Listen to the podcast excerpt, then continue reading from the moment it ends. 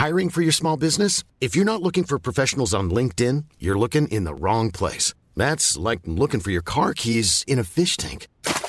LinkedIn helps you hire professionals you can't find anywhere else, even those who aren't actively searching for a new job but might be open to the perfect role. In a given month, over 70% of LinkedIn users don't even visit other leading job sites. So start looking in the right place. With LinkedIn, you can hire professionals like a professional. Post your free job on linkedin.com slash people today.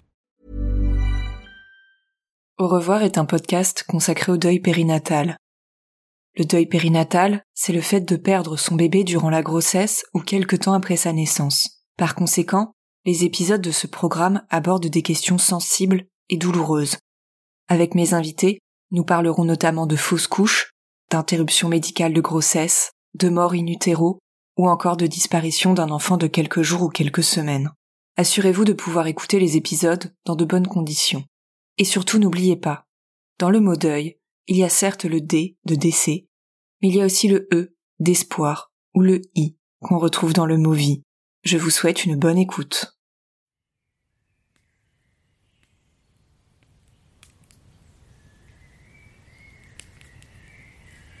J'essayais d'être euh, d'être euh, d'être fort, d'être fort pour elle. Effectivement, c'est quand même elle qui allait devoir accoucher, c'est elle qui avait supporté la douleur de la péridurale, c'est elle qui sentait plus ses jambes, c'est elle qui pouvait pas manger, qui pouvait pas boire. Je, je voulais qu'on vive ce moment à deux, en fait. Je voulais souffrir en même temps qu'elle, parce que c'était c'est notre enfant. Et finalement, en fait, ça s'est euh, ça s'est déroulé très vite et Alban qui avait euh, pour Martin pu euh, couper le cordon en fait donc s'est approché et euh, a pris l'initiative également de, de, couper le cordon pour pour Marceau. Et en fait quand il est né donc moi je le voyais pas mais Alban l'a tout de suite vu a coupé le cordon et a dit mais il est beau, mais il est magnifique, petit chat. Il est, si tu savais comme il est beau, je n'imaginais pas ça. Il faut que tu le vois tout de suite. Et là, j'ai dit, oui, d'accord, je veux le voir. Et la sage-femme l'a mis dans les bras avec euh, sa serviette. Et là, il était, il était pur, il était beau, il sentait bon, il était tout chaud et, il était tout paisible. Et pour nous, il a, il était là. Enfin, on était vraiment tous les trois et ça a été un moment euh, extraordinaire qu'on n'oubliera vraiment jamais. Et c'est les meilleures photos qu'on garde, c'est avant qu'il l'emmène en fait et quand il était juste là dans nos bras avec sa petite main sur son sur son genou.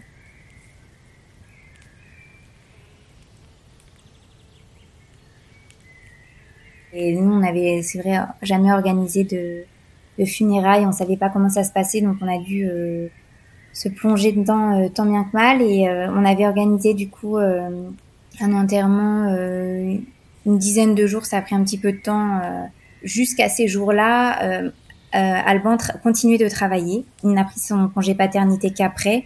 Moi, j'étais en arrêt, donc euh, j'avais pris un congé de huit semaines.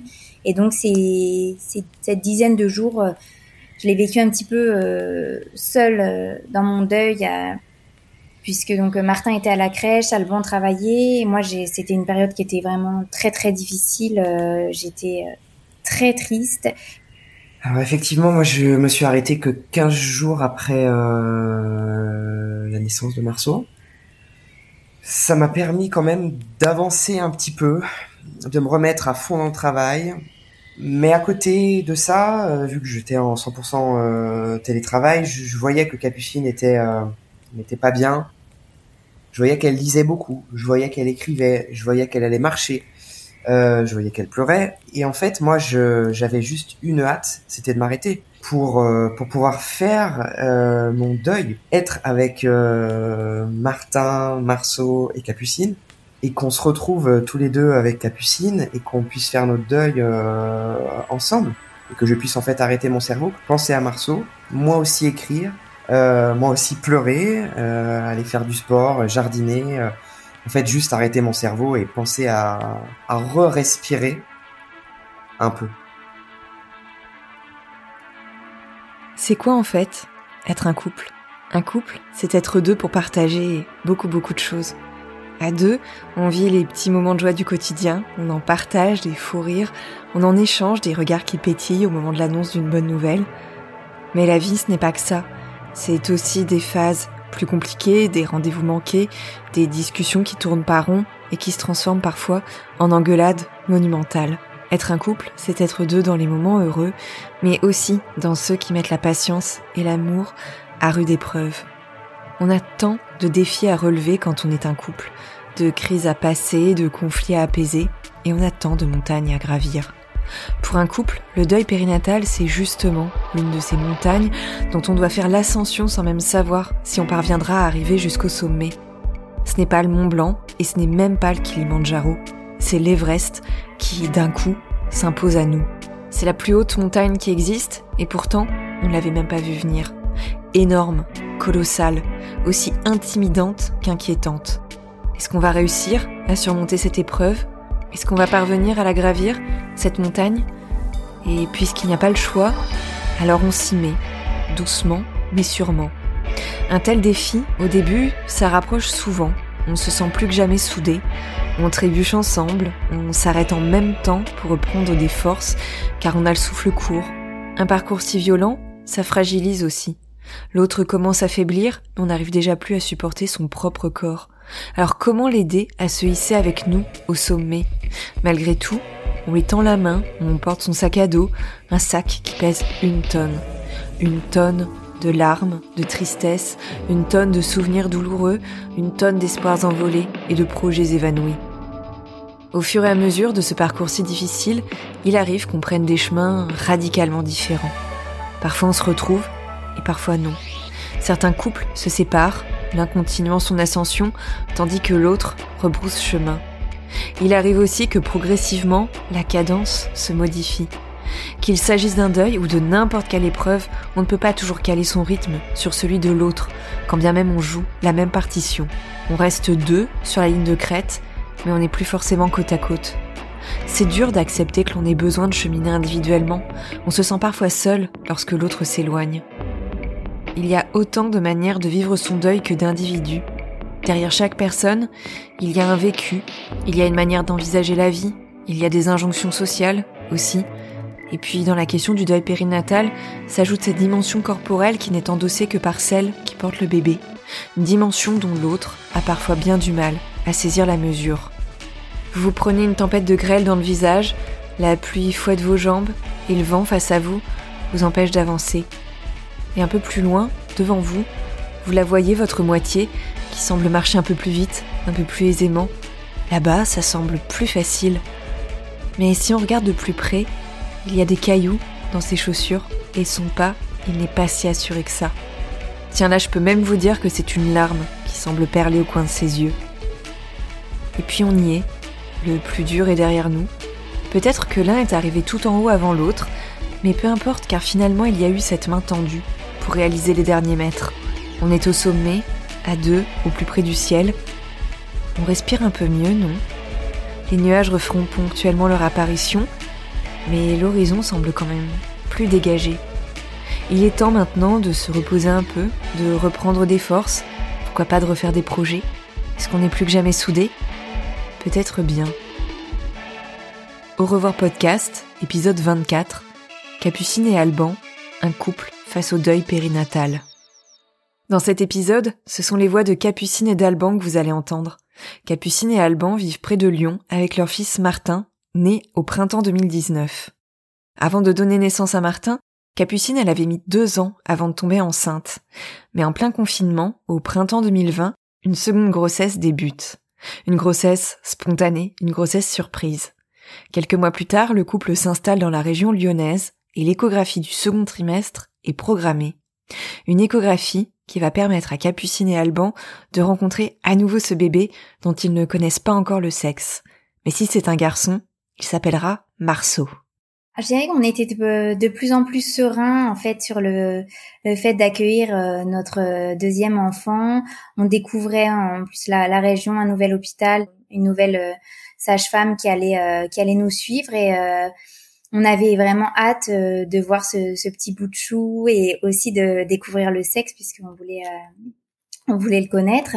Donc euh, on, arrive et puis tout se passe tout se passe bien. On détaille vraiment. ça m'avait marqué. On avait beaucoup plus détaillé que que pour Martin en fait l'échographie de fond en comble. Et puis donc là la sage-femme nous apprend que c'est c'est un petit garçon.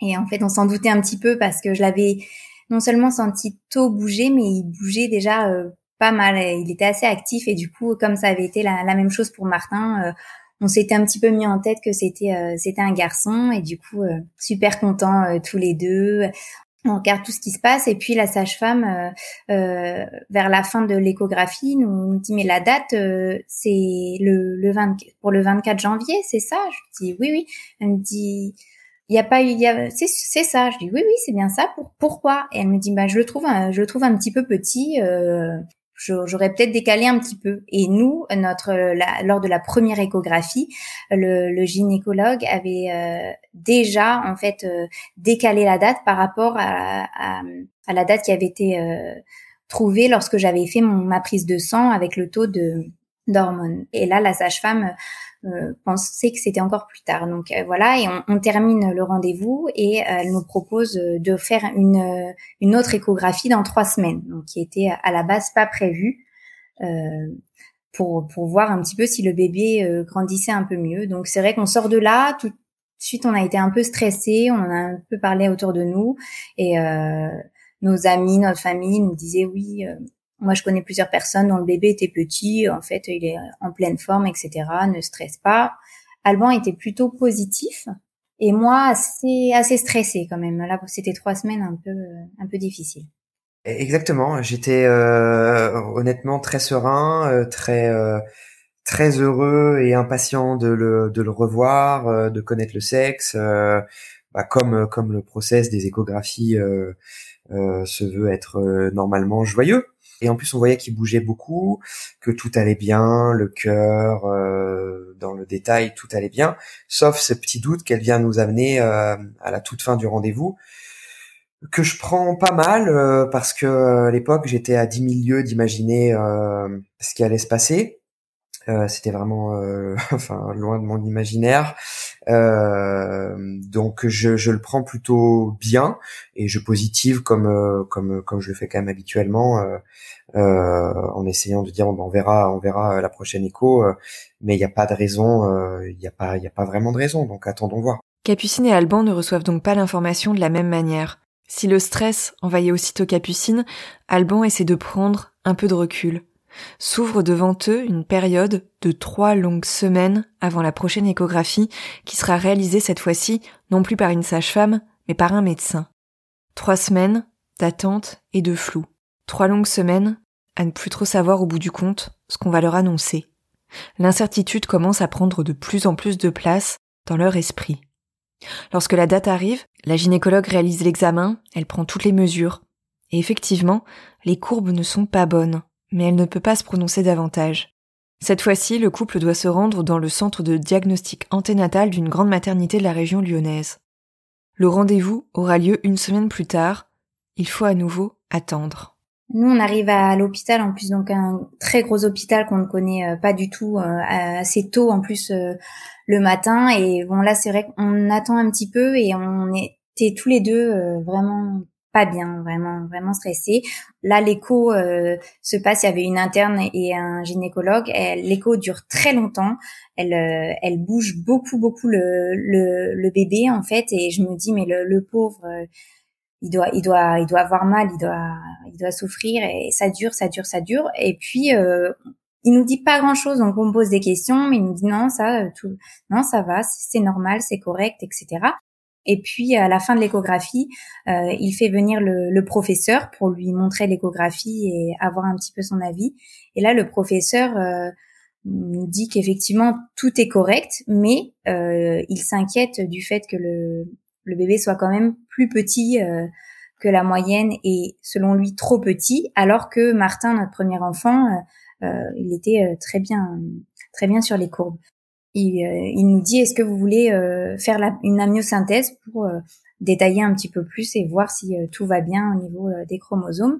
Donc nous là on le regarde et puis on n'y on connaît rien. Donc on lui demande euh, bah, est-ce que vous nous conseillez de la faire? Qu'est-ce que vous nous conseillez? Et là il nous renvoie la balle en nous disant bah, euh, c'est vous qui décidez euh, je, je, ne fais pas le choix pour vous vous pouvez la faire si vous voulez voilà maintenant à vous de voir. Et puis nous comme on était là on s'est dit autant aller jusqu'au bout allez on l'a fait et c'est vrai qu'au départ enfin la, la, la première gynéco nous en avait parlé que c'était une, une possibilité, mais on s'était pas plus renseigné que ça et on savait pas trop à quoi s'attendre. Donc là, ils nous prennent en charge, on attend un petit peu et puis finalement, donc ils me font la myosynthèse qui a été quand même pour moi assez euh, intrusive en fait. Et c'est vrai que je m'y attendais pas, donc euh, ça fait quand même un peu mal et puis ça a été aussi un petit choc psychologique.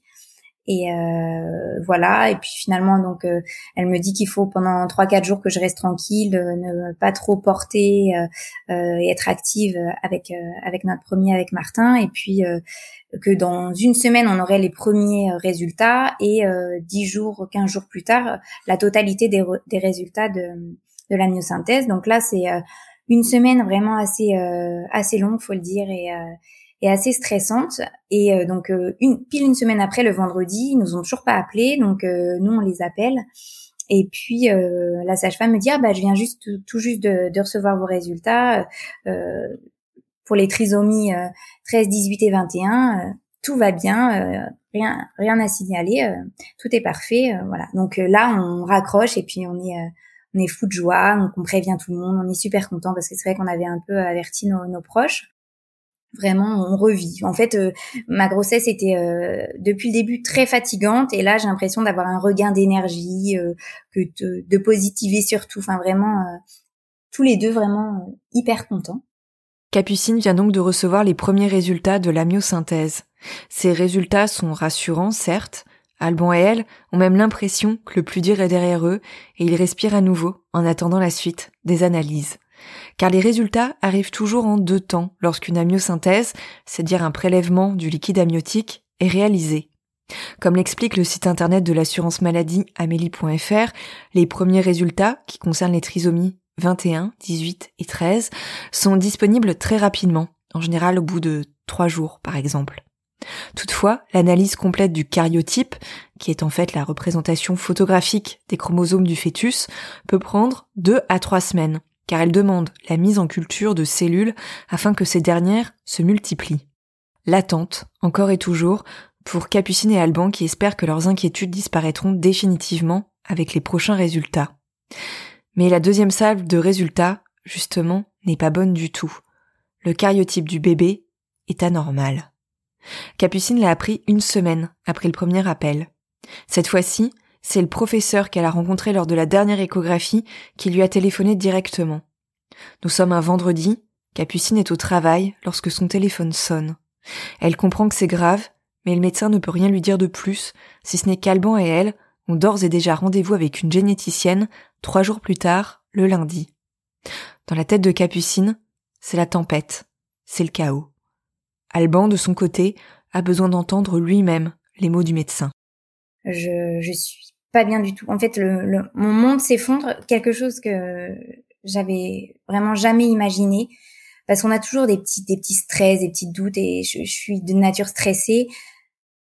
Mais quand on avait eu le, le résultat, le premier résultat du cariotype, que tout était normal, j'avais, on avait vraiment écarté euh, toute possibilité de, de problème. Et là, je sais pas, d'un coup comme un, enfin voilà, l'orage qui, qui est là. Et je je sors, euh, je sors dehors, j'appelle Alban qui répond pas, j'appelle ma sœur qui répond et là je lui dis, et je, je, je fonds en larmes et et elle aussi, on est, enfin toutes les deux, on était vraiment pas bien et je remonte et je lui dis je à, mon responsable que je, je, dois partir et il comprend tout de suite, il me dit rentre, euh, rentre chez toi, on se tient au courant. Je lui dis que voilà, je pourrais pas travailler cet après-midi et que lundi j'ai rendez-vous le matin.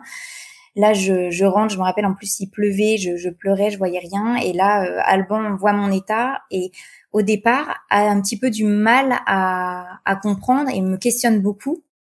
Et je, lui dis mais appelle, rappelle le, le, le, professeur si si tu me crois pas, euh, appelle et entends-le. Je pense qu'il avait besoin de l'entendre euh, lui-même. Ouais, exactement. Elle avait essayé de m'appeler euh, une première fois et je pouvais pas répondre. Je crois que j'étais au, je pense que j'étais en rendez-vous téléphonique et j'ai vu son message euh, parce qu'elle m'a envoyé un SMS en me mettant euh, rappel, c'est grave.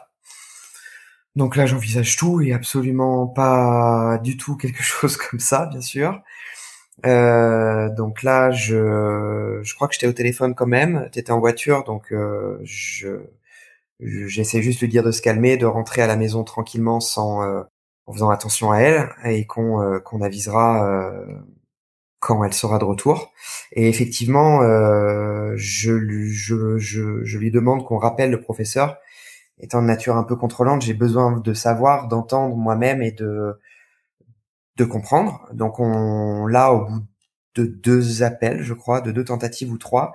Et effectivement, il reste euh, assez vague dans ses dits, euh, répète exactement la même chose euh, qu'il avait répété plus auparavant avec Capucine, euh, comme quoi c'était grave, que ça touchait euh, effectivement une partie de d'un chromosome, euh, qui pouvait pas réellement rentrer dans les détails avec nous par téléphone et que que l'hôpital lundi le ferait le ferait bien plus bien plus précisément. Donc là, je, je, je, comprends comme Capucine le matin au ton de sa voix que que le que notre monde s'écroule parce qu'à partir de ce moment-là, même si on n'a pas encore eu tous les détails, moi j'ai plus d'espoir. C'est ça qui est dur dans le dans le dans le cheminement, c'est que on n'a pas un, il nous laisse pas envisager de doute, il nous laisse pas envisager un espoir, il nous laisse pas envisager euh, une guérison parce que on sait que tout ce qui se passe sur les au niveau des gènes, euh, il n'y a pas de il y a pas de médicaments, il n'y a pas de traitement. Donc euh, à part faire euh, un pari très très risqué sur la suite de la grossesse, on connaissait à partir de ce coup de téléphone le la suite malheureuse et le choix qu'on allait devoir faire. Donc on a eu un week-end très long de, de pour essayer de digérer cet appel et au final euh, on n'a jamais pu le digérer en attendant euh, en attendant la suite des événements. Plus de 48 heures, c'est ce qui sépare le couple de ce rendez-vous pendant lequel le diagnostic médical va être affiné. Plus de 48 longues heures à affronter alors qu'ils savent au fond d'eux qu'il n'y a même plus d'espoir. Capucine et Alban ont aussitôt ressenti le besoin d'être dans leur bulle. Des amis devaient venir les voir, ils annulent. Ils s'occupent de Martin, leur fils alors âgé d'un peu plus d'un an, ils occupent le temps comme ils peuvent, en fait, en attendant cette échéance à laquelle ils ne peuvent se résoudre. Quand tout va bien, les heures et les jours filent, parfois à toute allure.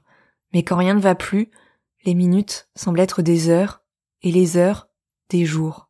Des jours pendant lesquels on retient son souffle, on est en apnée. La vie est impossible quand on est en apnée. Et pourtant c'est ça. Pendant ce samedi et ce dimanche, Capucine et Alban ne vivent pas vraiment. Ils tentent de survivre. Finalement, le lundi matin arrive. C'est une généticienne et une psychologue qui les reçoivent. Comme vous allez pouvoir l'entendre dans l'extrait qui va suivre, Alban les décrit comme des robots. Choqué de ce qu'il était en train de vivre, il a été interpellé par la froideur de ses deux interlocutrices au moment où son couple vivait la pire épreuve qui soit. Donc on y va, euh, comme tu peux l'imaginer, euh, sans grand espoir et toujours dans cette apnée-là qu'on trouve le service et, effectivement euh, on a en face de nous euh, deux robots qui euh, qui font bien sûrement leur boulot mais absolument pas dans l'affect. Très factuel qui nous montrent le chromosome en question qui nous montre les altérations du chromosome.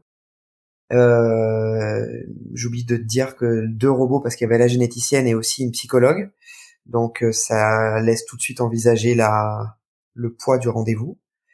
Et donc la généticienne, euh, voilà, nous présente euh, l'altération du chromosome en laissant un petit peu en suspens euh, ce qui va advenir.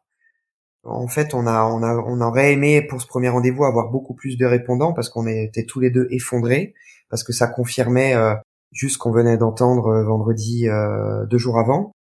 Enfin moi c'était un espoir euh, perdu, mais tu te dis tout le temps ils se sont peut-être euh, trompés de dossier, euh, ils vont nous annoncer qu'ils s'excusent et que c'est une malencontreuse erreur, et malheureusement pas du tout.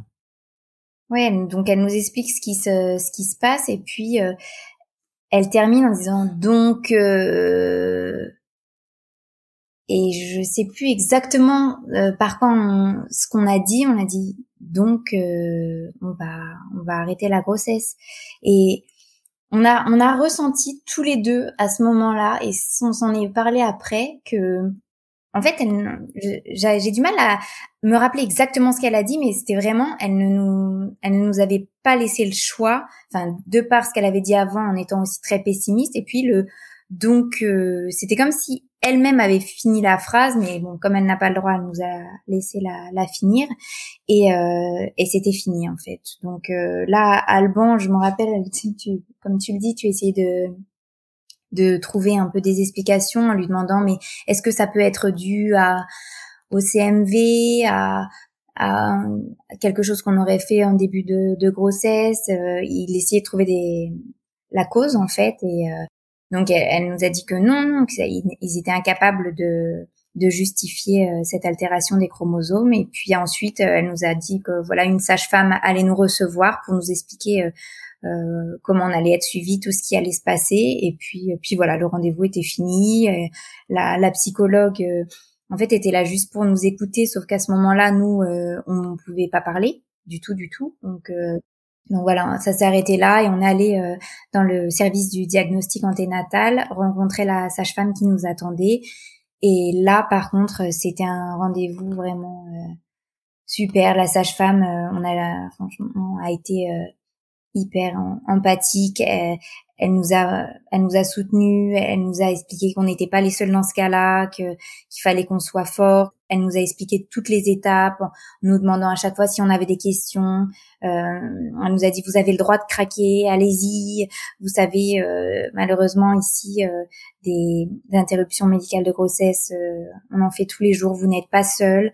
Euh, c'est très très dur, mais vous allez y arriver. Vous allez vous en sortir et il restera auprès de vous toute votre vie. Et elle nous a vraiment tout expliqué en détail. Et je pense qu'à ce moment-là, c'était vraiment ce dont on avait besoin et on a ressenti euh, un apaisement en fait et un, soutien vraiment dont on dont, on avait besoin euh, alors qu'on n'arrivait pas à réfléchir qu'on était euh, comme un peu nous aussi des robots finalement parce que on subissait tout ce qu'on nous disait on n'arrivait pas à, voir la réalité et et tout tout tout ce qu'elle nous a dit ce jour-là nous a vraiment vraiment aidé en fait c'était c'était une vraie coach c'était une vraie coach. Euh, moi, j'avais la sensation qu'on me tapait dans le ventre, euh, que j'encaissais les coups déjà depuis euh, quelques jours, et là, j'avais la sensation que c'était un peu moins fort, que quelqu'un enfin était là pour nous porter, et surtout à ce moment-là, on était juste incapable de poser des questions parce qu'on savait pas quelles questions poser, parce que c'est l'inconnu, et du coup, cette sage-femme là Clémence d'ailleurs, si elle nous entend. Euh, elle nous a coaché, elle nous a donné tous les détails de comment ça allait se passer dans le moindre détail. C'était affreux à entendre, on était en pleurs pendant tout le rendez-vous, mais on n'avait pas de questions à poser. C'était concret. Enfin, ça a amené un tout petit peu de concret dans ce parcours horrible, qui était irréel. Elle nous a amené du concret, elle nous a amené des réponses. Effectivement, elle nous a rassurés, disant qu'il y avait une IMG par jour dans cet hôpital, qu'on n'était pas les seuls, qu'on était pour rien, que on allait apprécier la vie bien plus qu'on l'appréciait aujourd'hui. Et effectivement, ça peut paraître un peu intrusif, mais elle avait raison, euh, que ça allait encore plus renforcer notre couple, qu'on allait être encore plus fort. Donc là, moi, je pense, euh, je lui dis pas, mais euh, quoi que je lui dis peut-être, je lui dis ok, mais on est déjà assez fort, je trouve. On en a peut-être marre d'être d'être fort. Je préférerais peut-être être plus faible et pas avoir à vivre ça. mais vraiment un coach. La question de l'IMG, de l'interruption médicale de grossesse est alors officiellement soulevée. Capucine et Alban avaient rapidement évoqué cette possibilité durant le week-end précédent. Pour certains couples, la question même de l'IMG fait débat, mais pas pour Capucine et Alban. Tous deux sont d'accord, il n'y a pas de discussion possible. Leur bébé ne doit pas souffrir. En revanche, ils doivent se poser certaines questions qu'ils n'avaient pas pu anticiper jusqu'alors. Voudront-ils le voir, le bébé, après l'accouchement? Voudront-ils l'habiller? Voudront-ils lui donner son prénom, Marceau? Alors oui, on en avait un petit peu parlé euh, le week-end, euh, en sachant quand même qu'on avait intégré euh, le fait que ça allait se passer parce que parce qu'au final ça pouvait être la seule issue. après, je peux pas te dire effectivement, enfin qu'on en a vraiment parlé longuement en se disant et si on le fait pas? Qu'est-ce qui va se passer? On s'est posé la question récemment en disant, et tiens, et si on l'avait pas fait, est-ce que Marceau il serait là? Est-ce que Marceau il serait là mais malade, en train de souffrir? Euh, Est-ce qu'il serait pas là et que on aurait dû euh, accoucher euh, dans des situations plus difficiles? En fait, le choc était tellement tel que c'était une évidence pour nous et que, bien sûr qu'on s'est posé la question, on n'a pas débattu. On savait que c'était la meilleure chose à faire pour lui, avant tout, parce que c'est la décision la plus difficile à prendre, je pense, pour des parents. En fait, on a vraiment, nous, réfléchi euh, plus par rapport à Marceau. Euh, on voulait pas qu'il souffre et euh, et vu ce qu'on nous annonçait, on savait que l'issue elle serait pas bonne, que ce soit dans mon ventre, euh, que la grossesse s'arrête avant la fin ou ou après qu'il ait quelques jours, semaines, mois, on n'en sait rien, mais de, de ce que vraiment nous ont dit les médecins, ça allait pas bien se passer et, et on n'a même pas réfléchi par rapport à, à ce que dicte la, la religion. Enfin, après nous, c'est plutôt ce qui, on prend ce qu'il y a à prendre dans la religion et ça nous a pas du tout, du tout euh, freiné par rapport à ça. Comme on a eu le rendez-vous pour l'IMG une semaine plus tard, je pense aussi que c'est cette semaine qui nous a fait nous plus nous poser, nous poser les questions, des bonnes questions. Et au départ, je voulais pas forcément le voir. Après, je m'étais dit que je voulais le voir une fois que les sages-femmes l'auraient emmailloté et ramené. Et finalement, je l'ai vu euh, tout de suite. Enfin, il y a beaucoup de choses qui ont évolué. Et finalement, heureusement qu'il y a eu cette semaine pour euh, vraiment de prise de conscience de ce qui allait se passer et, euh, et pas regretter non plus derrière. Dans l'extrait que vous venez d'écouter, Capucine évoque la religion, car effectivement la religion fait partie de leur vie, à Alban et à elle. La question n'est pas de savoir si l'interruption médicale de grossesse va à l'encontre ou non des croyances religieuses. En revanche, ce sont leurs croyances qui les ont aidés à s'approprier un rituel pour pleinement intégrer leur bébé à leur famille et lui souhaiter la bienvenue avant de lui dire au revoir. Capucine et Alban ont décidé, la veille de l'IMG, de créer leur propre sacrement. Un baptême un peu particulier pour faire une place à Marceau dans leur communauté, dans leur famille, et aborder la journée du lendemain avec un peu plus de douceur et de sérénité. Déjà, on a souhaité euh, continuer à travailler jusqu'au lundi soir pour euh, s'occuper l'esprit en fait et euh, et y penser le moins possible de manière négative. Et le lundi soir, j'avais réussi à avoir un rendez-vous avec une psychologue que, que j'avais déjà euh, vue à 21h en visioconférence. Et j'étais j'appréhendais beaucoup en fait. Je, je me disais je accoucher c'est quand même une grosse euh, épreuve euh, physique et mentale. Et je ne me sentais pas capable d'accoucher dans le sens où euh, j'aurais pour moi ni le physique ni le mental. Et pour moi c'est très important. Donc j'arrêtais pas. Je me rappelle de dire à ma sœur mais je j'y arriverai pas j'y arriverai pas. Et ça me faisait énormément peur et donc le lundi soir, on a rendez-vous avec euh, la psychologue euh, tous les deux et on a énormément parlé pendant une heure. Elle nous a vraiment briefé. Encore une fois, elle nous a dit que c'était pas de notre faute, qu'on faisait tout pour lui, que de toute façon il existerait toujours. Et elle nous a dit, mais baptisez-le. On dit bah comment ça baptisons-le on, ne sait pas on peut pas. Si si vous, vous, vous faites un rituel tous les deux. Si si vous avez envie vous le baptisez ce soir. Tant qu'il est encore euh, vivant dans votre dans, votre ventre baptisez-le. Et voilà du coup on a fait ça à, minuit euh, euh, tous les deux comme, comme, on pouvait parce qu'on savait pas comment s'y prendre et puis mais ça a été un moment très très fort dont on se souviendra toujours. Et voilà, on a dormi très peu parce qu'on devait, on avait rendez-vous à 7 heures le lendemain, on avait une heure de route. Enfin, bref, on s'est, s'est levé très tôt. Mais je dirais qu'on est arrivé à l'hôpital et on était euh, à la fois dans une bulle où personne ne pouvait entrer et on était euh, serein, serein tous les trois, euh, Alban, Marceau euh, à l'intérieur de moi et, et moi. Et euh, et après voilà, on s'est laissé guider toute la journée, mais euh, on était dans un état d'esprit euh, serein euh, que voilà ça allait se passer il le fallait et mais que on allait rester tous les trois hyper soudés euh, toute la journée malgré ce qu'il allait se passer et, et que ça allait aller. Exactement donc on a fait ça tard le soir vers minuit quand presque tout le monde était couché. On a éteint les lumières, on s'est mis dans notre chambre, j'ai pris euh, deux bougies, on a pris une croix, un petit ange, et on s'est mis euh, tous les deux à lire des textes qu'on trouvait sur internet, euh, des chansons, et on a prié et on lui a parlé en lisant les, les phrases d'un baptême, et on a beaucoup pleuré aussi. mais ça nous a soulagé ce moment. Vraiment, ça nous a vraiment soulagé parce que euh, on lui accordait de l'importance, on le faisait vivre, on le faisait vivre pour euh, pour tout le temps avec nous, proche de proche de de Jésus, de Marie, de Dieu. Il y a des mots, des expressions qui sont abstraites. il y a les réalités qui se cachent derrière ces mots. L'IMG, l'interruption médicale de grossesse, c'est un terme abstrait pour quiconque n'a pas été confronté au deuil périnatal. La grossesse va être interrompue, certes, mais concrètement, ça signifie quoi? Eh bien, ça signifie que le cœur du bébé va cesser de battre alors qu'il est encore dans le ventre maternel. Concrètement, ça signifie aussi que l'accouchement va être déclenché, que ce sera un accouchement par voix basse, dans une salle de naissance. Capucine avait déjà vécu une grossesse, un accouchement, à l'occasion de la naissance de son fils aîné, Martin. Mais ce second accouchement, il est inédit, elle ne sait pas à quoi s'attendre. Et il en est de même pour Alban. L'accouchement, justement. Il y a ce qu'on imagine et il y a ce qui nous attend. Pour les couples, un accouchement, peu importe le contexte, c'est toujours une épreuve qui induit un certain déséquilibre, puisque il y a la mère qui doit faire face à une épreuve physique intense, et il y a le coparent qui a parfois du mal à trouver sa place, à devenir acteur ou actrice de ce moment, et pas seulement spectateur ou spectatrice. L'accouchement, à l'occasion d'une IMG ou d'une mort fétale in utero, est souvent un moment encore plus délicat pour les couples.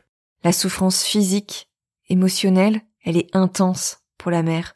Et puis cette souffrance émotionnelle, elle existe aussi pour le coparent. Et plus qu'à n'importe quelle autre occasion, il ou elle se sent bien souvent extérieur et impuissant ou impuissante.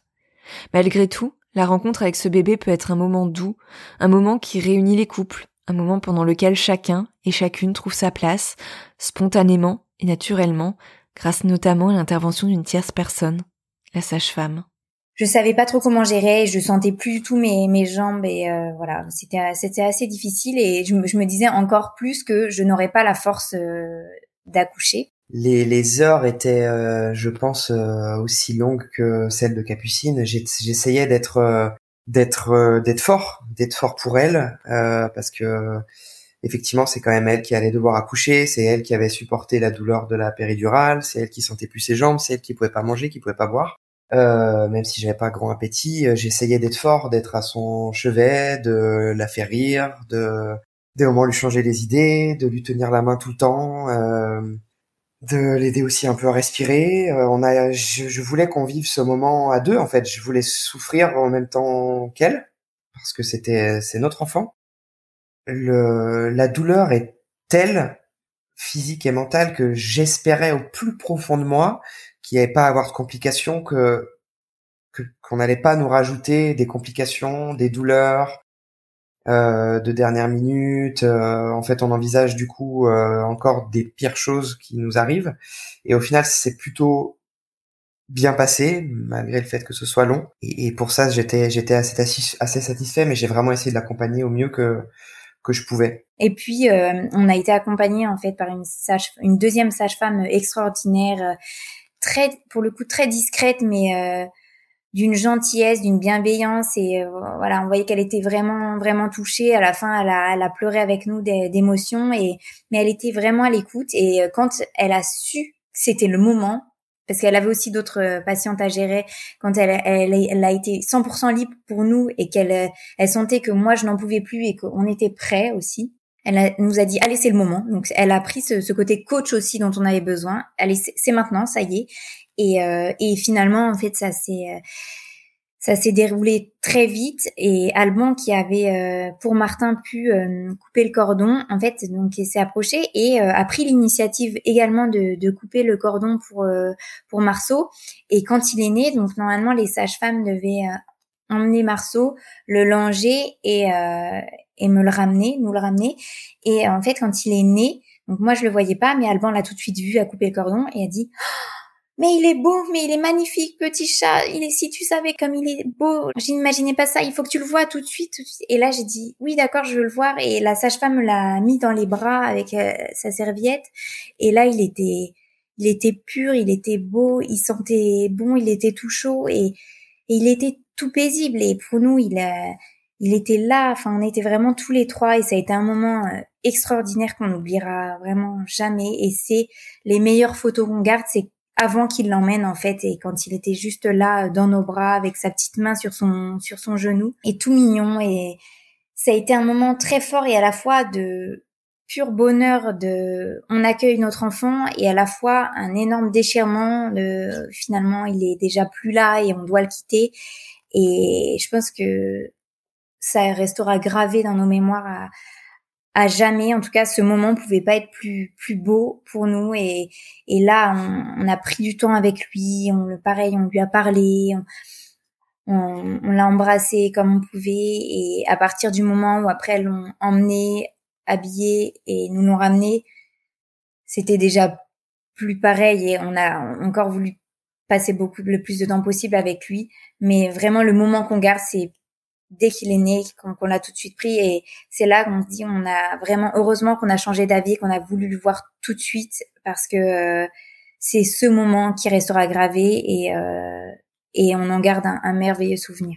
Quand on t'annonce le fait que tu vas devoir faire euh, une interruption médicale de grossesse, tu as une peine et un choc qui est tel que en fait tu dis je veux pas plus, je veux pas qu'on m'impose que à ma femme d'accoucher, en plus par voix basse. Je veux pas qu'on, euh, je, enfin voilà, faites-lui euh, une anesthésie générale, euh, une césarienne, euh, et puis et puis voilà. Mais en fait, mon Dieu, merci qu'on nous ait forcé et de toute façon pas laissé le choix de d'accoucher effectivement par voix basse pour et ben pour vivre ce moment de pur bonheur à la fin qui concrétise un peu tout notre projet d'avoir un enfant et qui nous permet aujourd'hui d'avoir ces souvenirs euh, de chaleur, d'odeur, euh, ces photos qui, qui, nous permettent euh, d'avancer au jour le jour. Voilà, ça va, ça va jusqu'au bout en fait. On n'a pas le choix de de l'issue, mais du coup autant qu'elle soit la plus belle possible et euh, et le jour J, donc c'était assez long, mais je me disais avant que ça arrive, le moment de l'accouchement, je me disais mais j'étais un peu dans l'euphorie de j'ai hâte de le rencontrer j'ai vraiment hâte là je veux le voir je veux je veux sentir et, euh, et porter mon bébé j'ai vraiment hâte et et ça s'est concrétisé comme ça et du coup c'était un moment de bonheur. Le moment de bonheur c'est que tu tu rencontres ton ton bébé que tu as déjà attendu. Moi ça faisait six, six mois et demi et tu le rencontres et il est en fait au départ je savais pas à quoi m'attendre. En plus il était beau comme un nouveau-né sauf qu'il était en petit format finalement.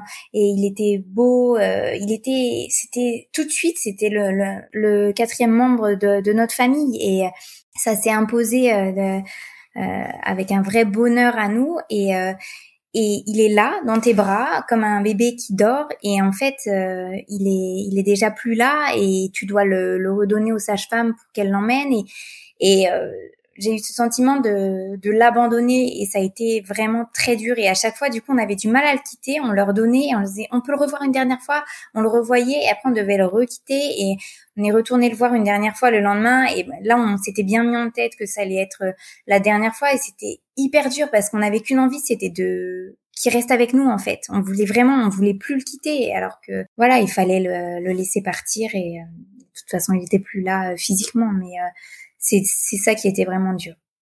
Capucine et Alban ont dit au revoir à Marceau. Si le deuil a d'une certaine manière commencé avant même l'accouchement et au moment de l'annonce du diagnostic de la maladie incurable de leur fils, l'après qui se profile à l'horizon n'aura rien de simple, bien au contraire. Alors que tout n'est que vide et chaos, il va falloir se reconstruire. Alban et Capucine ont vécu le même drame, mais ils vont se reconstruire ensemble et séparément. Ils vont emprunter le même chemin, puis des chemins séparés, et ces chemins vont se recroiser ou évoluer en parallèle l'un de l'autre. Les rythmes, les émotions, les comportements aussi vont être différents. Rentrer chez eux, une nouvelle étape les attend. Ce sont les funérailles de Marceau, célébrées dans la plus stricte intimité, une dizaine de jours après le décès. Alban reprend le travail après l'accouchement, tandis que Capucine est en congé maternité. Cette dizaine de jours, euh, je l'ai vécu un petit peu euh, seule euh, dans mon deuil, euh, puisque donc Martin était à la crèche, Alban travaillait, et moi c'était une période qui était vraiment très très difficile. j'étais très triste. J'avais besoin de d'écrire. J'ai écrit tout ce qui s'est passé. J'avais besoin de d'écouter des podcasts. J'avais besoin de lire, euh, d'être seule, d'aller marcher, vraiment de d'être seule avec moi-même. Et euh, c'était difficile euh, de savoir que Alban on n'était pas totalement présent avec moi à ce moment-là, à part les soirs et les week-ends, puisque puisqu'il travaillait. Alors effectivement, moi je me suis arrêté que 15 jours après euh, la naissance de Marceau. Euh, pour la simple et bonne raison que j'avais un j'avais un gros rendez-vous, un gros meeting que je devais préparer jusqu'au bout. Effectivement, j'aurais pu m'arrêter, euh, j'aurais pu m'arrêter juste après, mais j'avais quand même ce, rendez-vous à préparer ça m'a permis quand même d'avancer un petit peu, de me remettre à fond dans le travail, de presque dans la normalité.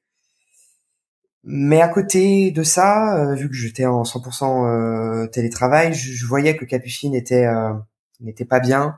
Je voyais qu'elle lisait beaucoup, je voyais qu'elle écrivait, je voyais qu'elle allait marcher, je voyais qu'elle pleurait.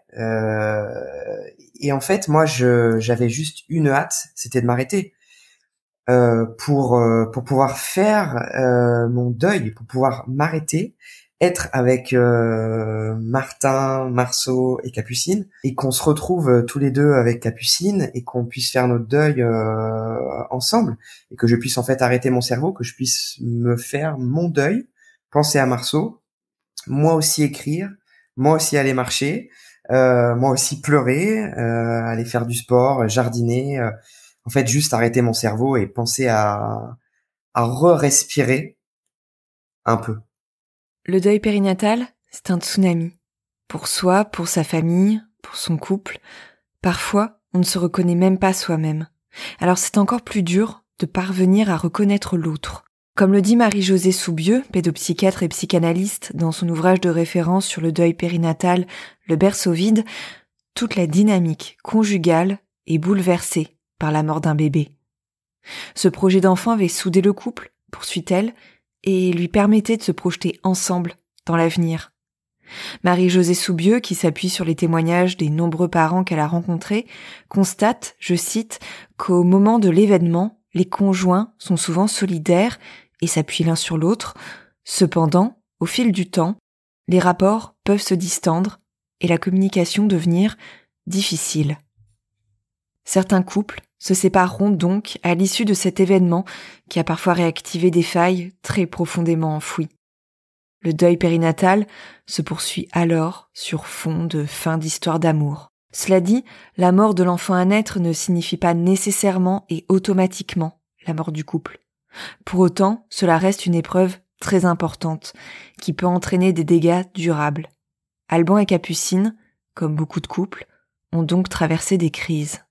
Donc les quelques semaines, mois qui ont suivi euh, la perte de Marceau, on le vit, je trouve, comme des, vagues. C'est-à-dire qu'il y a des moments où euh, ça va, la vie prend, reprend son cours. En plus, on a Martin qui nous aide énormément à, garder le sourire, etc. Et puis, il y a des phases où euh, ça va pas, on a un une énorme coup de tristesse et déjà ces moments-là, on les a pas forcément euh, en même temps, d'ailleurs pas du tout. Euh, il y a des soirs où euh, je me mettais d'un coup comme ça à pleurer, parfois c'était Alban et du coup on essayait de se, se soutenir comme on pouvait dans ces moments-là. Et puis plus, je dirais, dans à partir de deux, trois mois après, euh, la, vie reprend. Moi, je reprends aussi peu à peu le, le travail. Et euh, il y a eu des, petits moments de crise où on se comprenait pas sur certains, sur certaines choses, mais sans vraiment comprendre euh, ce qui se passait. Et euh, j'ai eu rendez-vous avec euh, avec ma psy et je, je, lui explique, je lui explique que voilà, on a eu une grosse crise, on allait, euh, on avait euh, trois heures et demie de route et ce, ce jour-là, on avait beaucoup parlé, on s'était, on s'était dit qu'on se comprenait pas. En fait, Alban avait beaucoup besoin d'être dans l'action, sans arrêt de faire des choses, d'avoir plein de projets aussi, d'acheter, etc.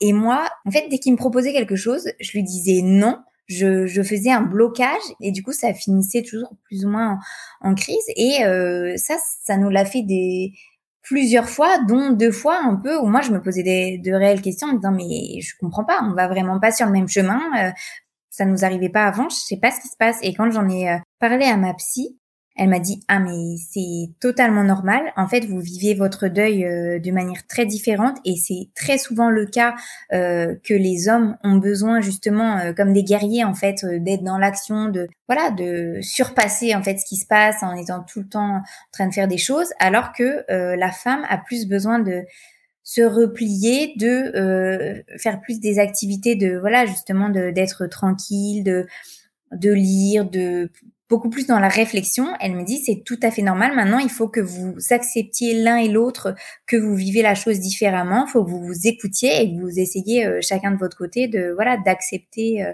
le comportement de l'autre. Et euh, de toute façon, on est on en avait de toute manière beaucoup parlé et on en a après après ce rendez-vous-là aussi de nouveau parlé et finalement ça nous a pas mal aidé. Chacun a mis un petit peu de l'eau dans dans son vin et euh, c'est revenu peu à peu euh, chacun euh, enfin une vie plus plus normale plus comme avant où on est beaucoup plus en équilibre sur certaines choses et mais j'en ai, on n'en avait pas eu conscience sur le coup et quand elle, ça nous a fait tilt et oui c'est vrai que on était en fait venu les dans les extrêmes de ce qu'on pouvait être alors que c'était pas le cas avant voilà.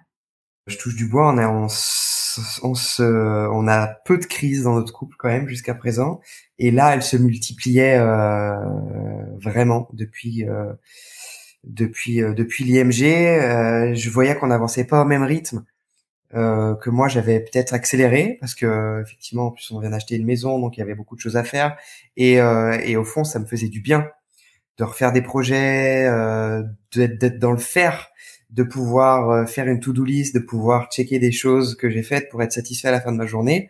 Euh, et c'était très frustrant de proposer des choses à mon épouse et euh, avoir un rejet systématique. Euh, au départ, une petite réflexion, puis à la fin, même plus de réflexion. Euh, peu importe ce que je proposais, c'était non. Donc c'était euh, c'était en fait des freins énormes à chaque projet que je proposais et c'était assez frustrant ouais assez frustrant et du coup on a beaucoup essayé d'en parler, on en a vraiment beaucoup parlé pour euh, pour comprendre ce qui nous arrivait et euh, ça nous fait du bien d'ailleurs de à chaque fois de communiquer autant avant d'avoir ce décodeur euh, qui nous a un peu aidé, qui a fait un peu pas électrochoc mais qui a qui a ouvert un peu nos yeux sur le fait qu'il fallait qu'on fasse un pas vers l'autre dans notre manière de faire pour pour comprendre pour comprendre mieux l'autre.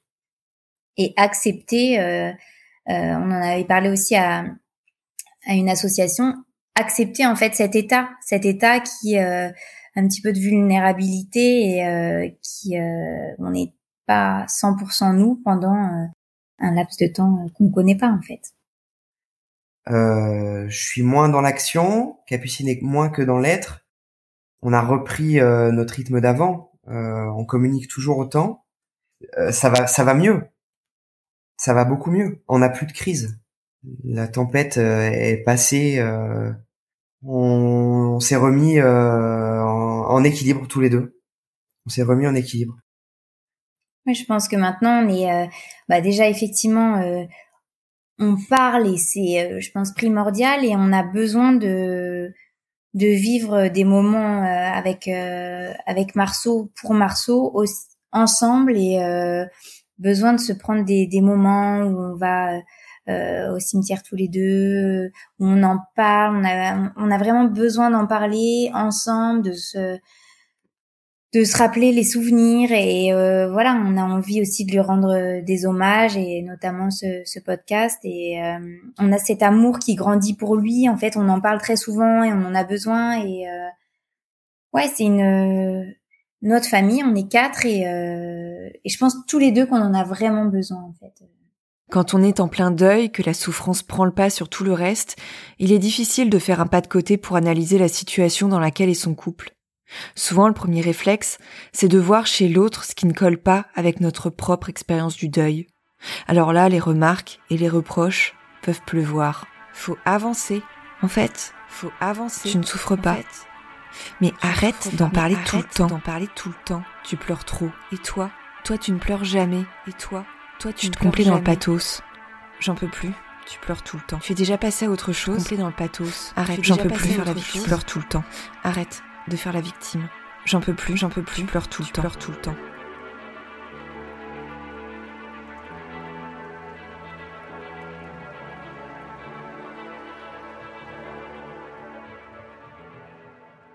Comme le dit Capucine, c'est une personne extérieure, une psychologue, qui lui a permis de prendre un peu de hauteur et qui a mis le doigt sur un mécanisme qui était observable en partie dans son couple, comme dans beaucoup d'autres. Alors qu'elle avait l'impression qu'Alban avançait à mille à l'heure, c'est plutôt que son époux, comme de nombreux hommes dans une telle épreuve, vivait son deuil selon un rôle auquel il s'identifiait sans doute en partie, du fait de son caractère, du fait de son éducation, en tant qu'homme, justement. On avait parlé de tout ça avec Yannick, mon invité de l'épisode 7, intitulé Le genre et le deuil périnatal. Pour résumer, le rôle dans lequel les hommes se confortent bien souvent, le rôle auquel ils s'identifient le plus, c'est celui du guerrier. C'est d'ailleurs ce mot qui est employé par la psychologue de Capucine. Le guerrier, le chevalier qui doit rester fort pour soutenir coûte que coûte son épouse et qui se reconstruit en étant bien plus dans l'action que dans l'introspection. Ce stéréotype, très souvent associé au masculin, on le retrouve dans plein d'aspects des relations entre femmes et hommes, et le deuil périnatal n'en fait pas l'économie. Pour schématiser, on pourrait dire les femmes pleurent, les hommes les consolent, et pleurent parfois en secret. Bien sûr, chaque individu est bien plus complexe que cela, mais c'est pour bien montrer que, une fois qu'on a pris conscience de ce mécanisme, on comprend mieux l'autre. Et c'est bien ça l'enjeu, que la compréhension prenne le pas sur l'incompréhension.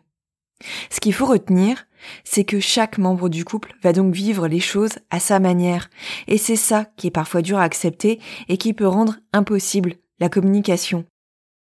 D'ailleurs, il arrive même que les rôles s'inversent et que les larmes surgissent à un moment où on ne s'y attendait pas forcément.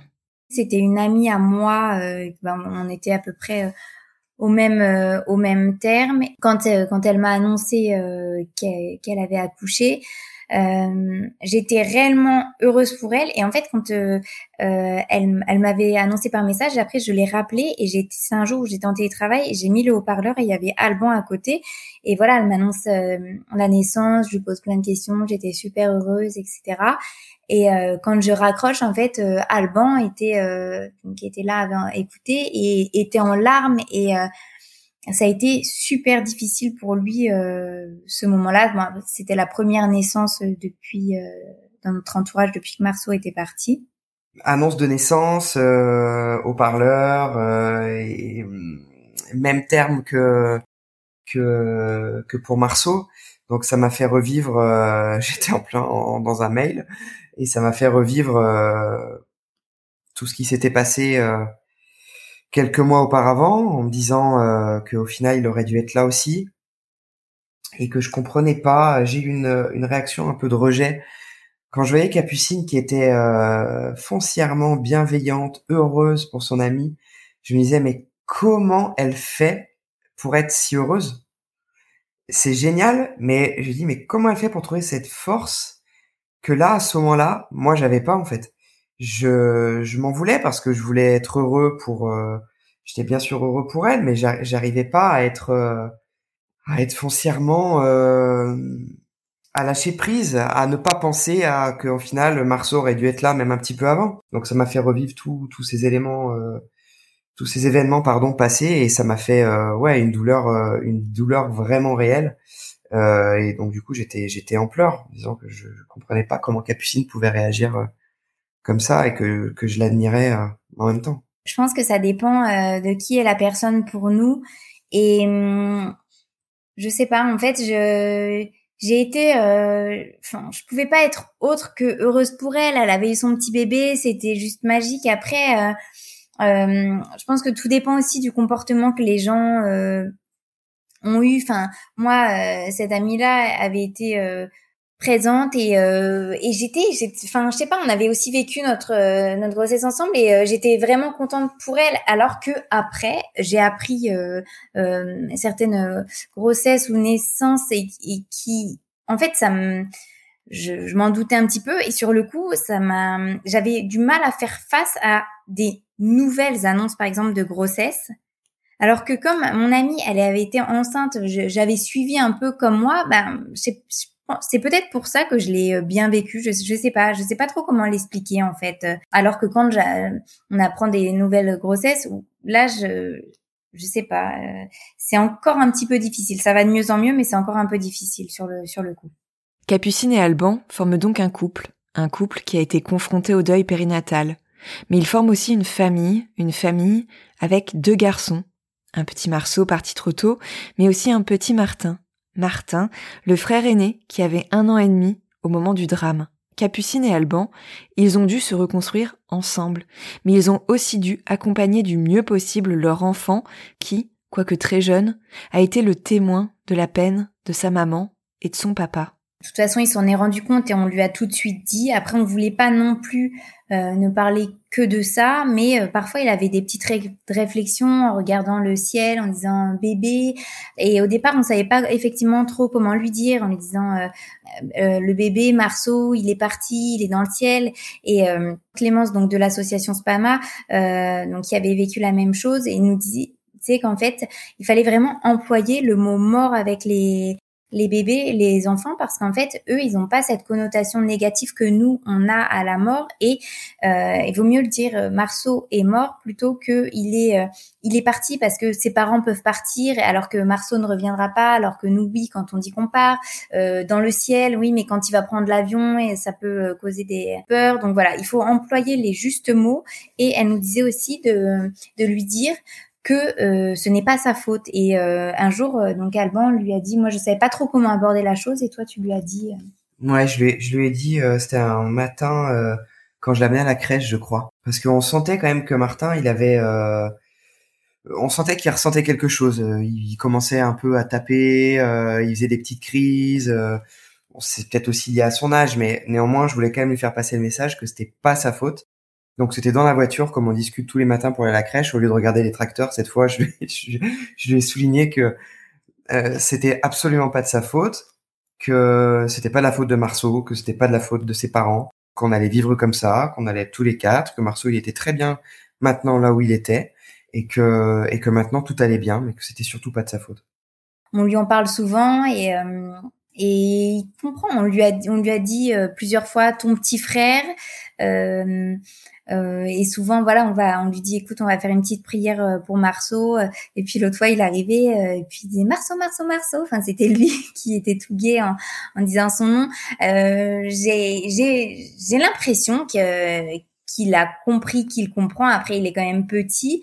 Euh, voilà, on n'en fait pas non plus, on, on lui rabâche pas tous les jours. On n'a pas envie que ça, ça soit obsessionnel. Mais euh, je pense qu'il a compris et que et on lui expliquera en détail euh, plus ou moins plus tard, euh, voilà parce qu'il est encore petit, euh, mais on lui en parle pour que il, comprenne qu'il fait partie de la famille et puis que ce soit présent pour lui au quotidien, enfin pas au quotidien, mais régulièrement en fait.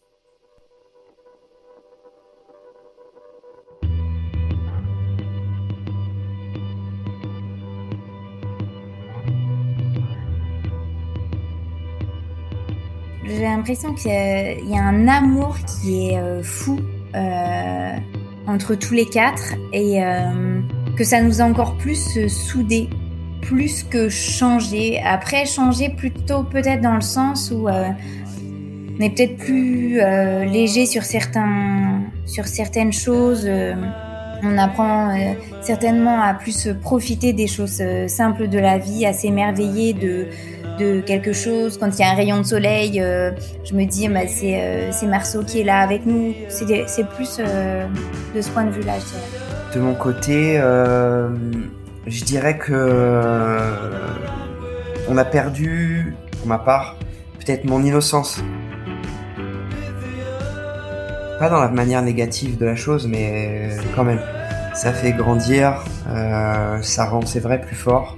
Ça fait apprécier euh, plus le quotidien, euh, ça fait respirer vraiment euh, chaque seconde de sa vie, ça fait apprécier le fait que Martin soit en bonne santé, qu'on soit en bonne santé, d'apprécier vraiment les choses du quotidien de manière plus forte, de plus intense encore.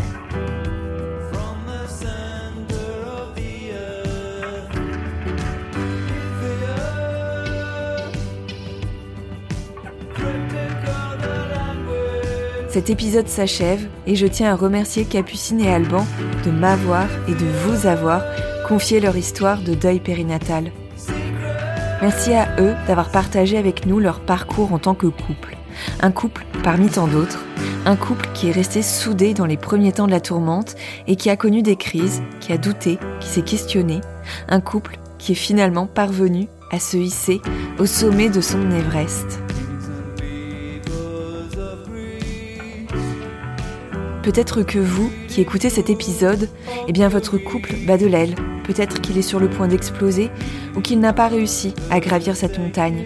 Ça arrive et vous n'êtes pas seul. Si vous souhaitez en discuter et partager cette expérience qui est la vôtre et qui est aussi une des facettes du deuil périnatal, n'hésitez pas à m'écrire à l'adresse mail suivante sophie.aurevoirpodcast.gmail.com Si comme Capucine et Alban, vous avez un ou plusieurs enfants qui ont été les témoins d'un deuil périnatal dans leur fratrie, vous pouvez écouter les entretiens 6 et 7 que j'ai réalisés avec la psychologue et docteur en psychologie Solène Ekizian à propos de cette thématique. Je vous mets les références dans la description de cet épisode.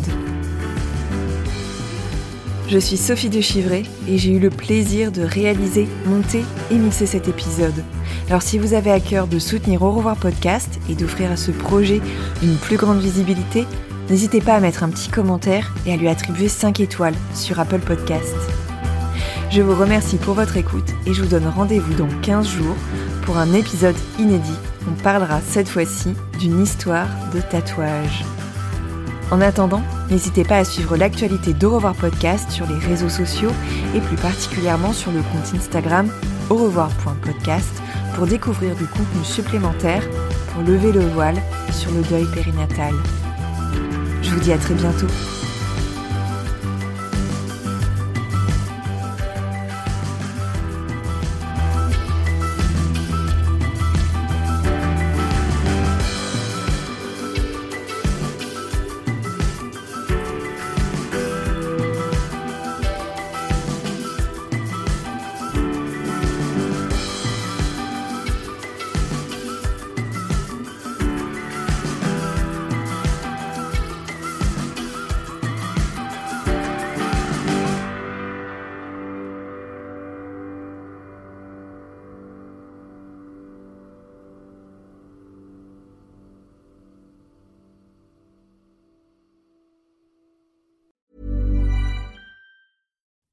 When you make decisions for your company, you look for the no-brainers. And if you have a lot of mailing to do, stamps.com is the ultimate no-brainer. It streamlines your processes to make your business more efficient, which makes you less busy. Mail checks, invoices, legal documents, and everything you need to keep your business running with stamps.com. Seamlessly connect with every major marketplace and shopping cart. Schedule package pickups and see your cheapest and fastest shipping options from different carriers with rates up to 89% off USPS and UPS rates. And with the stamps.com mobile app, you can take care of mailing and shipping wherever you are. Make the same no-brainer decision as over 1 million other businesses with stamps.com. Sign up with code program for a 4-week trial plus free postage and a free digital scale. No long-term commitments or contracts. That's stamps.com. Code program.